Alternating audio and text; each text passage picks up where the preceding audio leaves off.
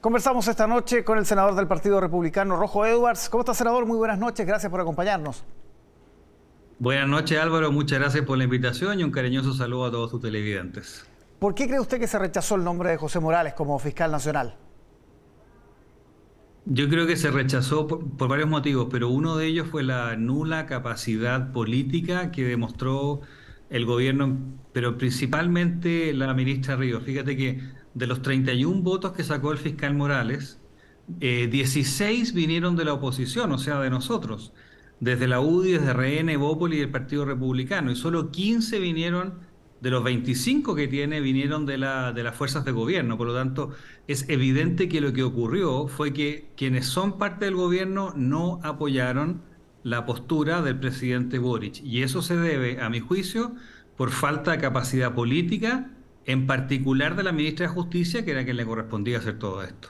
¿No era el nombre apropiado? ¿No eran las características? Eh, ¿Qué pasó? ¿Cuánto afecta además que se tenga que volver a casi a foja cero, que se tenga que sumar un nombre a la, a la quina de la Corte Suprema? ¿Cuánto afecta todo eso? Mira, primero decirte que eh, efectivamente todos los nombres tienen algunos unos problemas.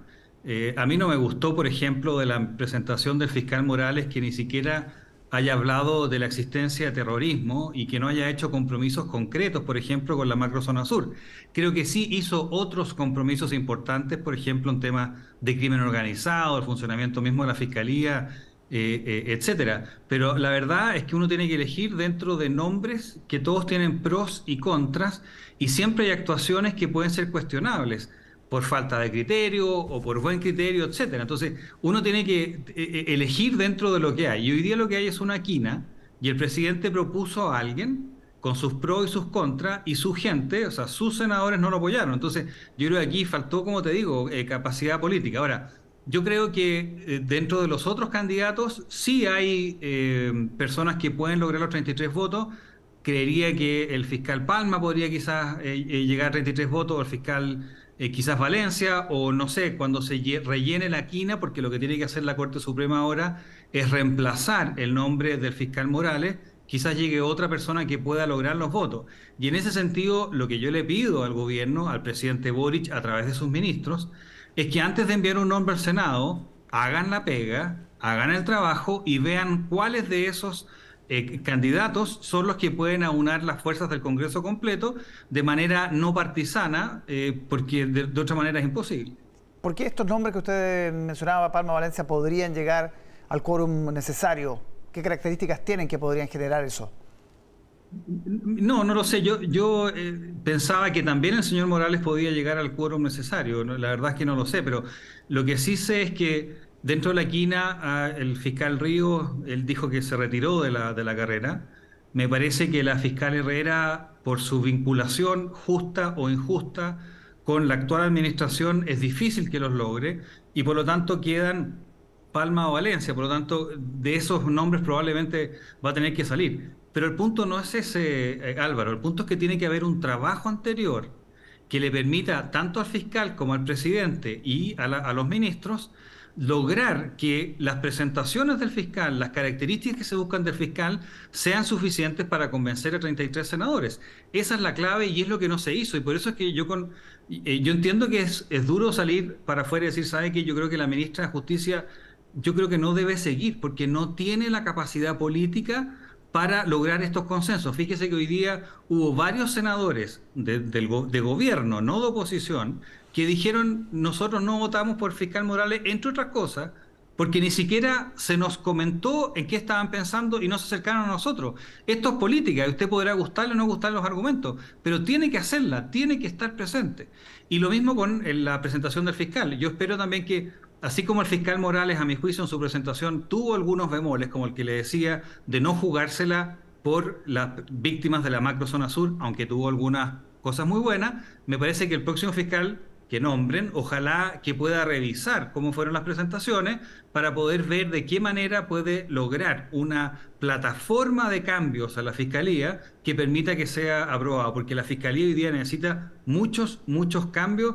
La ciudadanía no está aprobando la, eh, el, acometido de la fiscalía porque están cerrando demasiados casos, la gente se siente que, no lo defienden y eso ha hecho que eh, la, ciudadanía se aleje mucho del trabajo de la fiscalía y no estamos en un buen pie.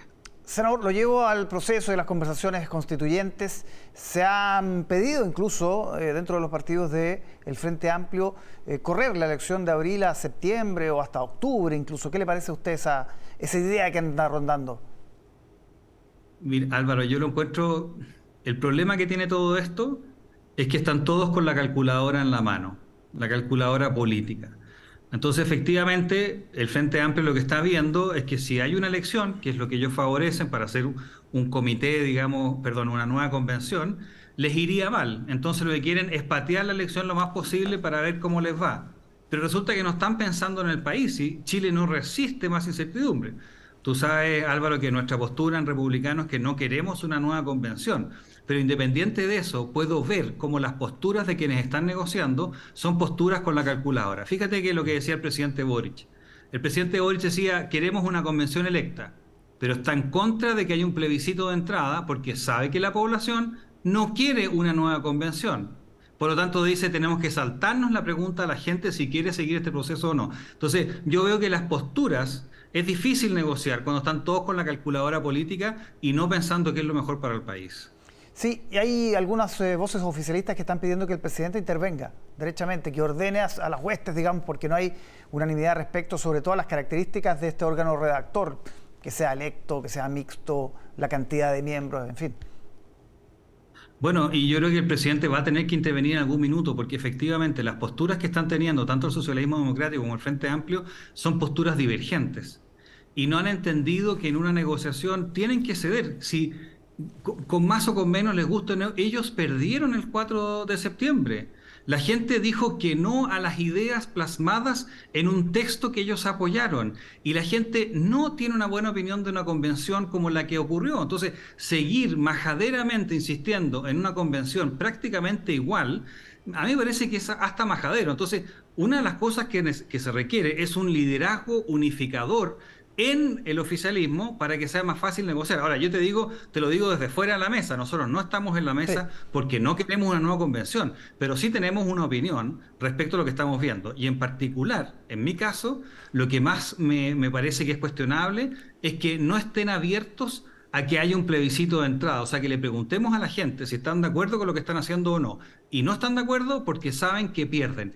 Y como pierden, entonces cambian de postura. Y eso, a mi juicio, es una, una de las cosas que está eh, eh, sobre la mesa. Ahora, también hay que entender, y esto también para el, gobierno, me imagino que lo entiende el presidente, es que a medida que pasa el tiempo hay menos gente con la convención. Esto, eh, cada vez más la gente está diciendo, oiga, quiero que me solucione el problema de la delincuencia, que está absolutamente, pero desbordada, la inflación está muy firme, vamos a tener un problema con los empleos grandes, porque si bien se crean empleos, los empleos están siendo informales, completamente indignos. Entonces, el, déficit de vivienda también está explotando en todas partes, hay tomas en todas partes. Entonces, las necesidades urgentes, las urgencias sociales, son lo más importante y se ve un gobierno pensando en cualquier otra cosa. Entonces, el gobierno, y a mi juicio, el presidente va a tener que intervenir para que o se cierre la, la negociación o simplemente los cambios se hagan en el Congreso con el sistema conocido por la propia Constitución. Bien, senador Rojo Edwards, muchísimas gracias por conversar con nosotros esta noche. Muchas gracias por la invitación, Álvaro. Buenas noches.